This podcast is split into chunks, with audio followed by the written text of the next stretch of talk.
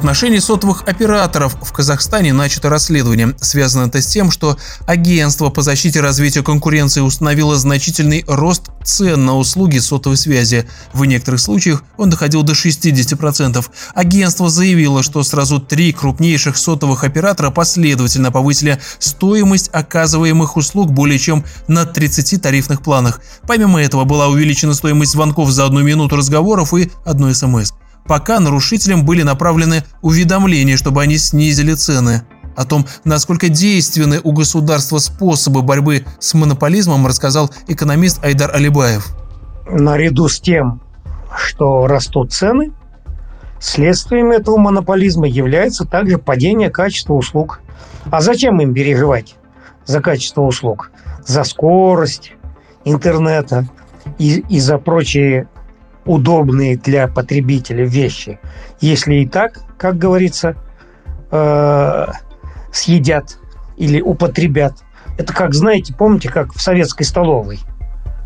Э, котлеты, все.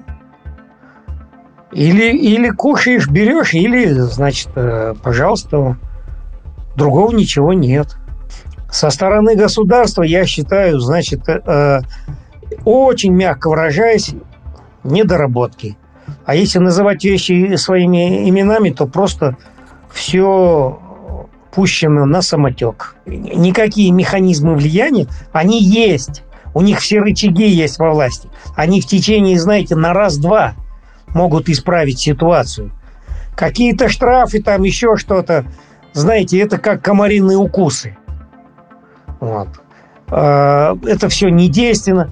Какие-то там словесные э, поучение, там еще что-то, это тоже не работает. Здесь должно быть, государство должно проявлять себя как государство. Да, государство должно вмешиваться и обязано наказывать, и должно создавать условия конкурентного рынка. Во-первых, Казахтелеком, допустим, сегодня, он где-то, я думаю, не меньше 70% рынка держит. А это уже противоречит антимонопольному законодательству.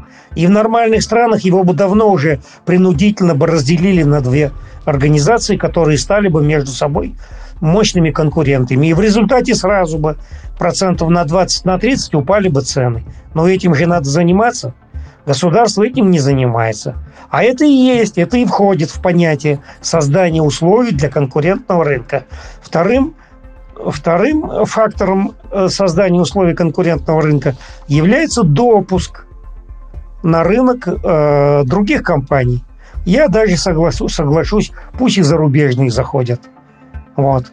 Ну, там какие-то флажки можно выставлять им, какие-то определенные рамки там и так далее. Это уже, как говорится, обязанность государства. Но, тем не менее, конкуренция должна быть. Ну, пока ее не будет, будет низкое качество и высокие цены. Равиль Сайганов специально для Бизнес ФМ.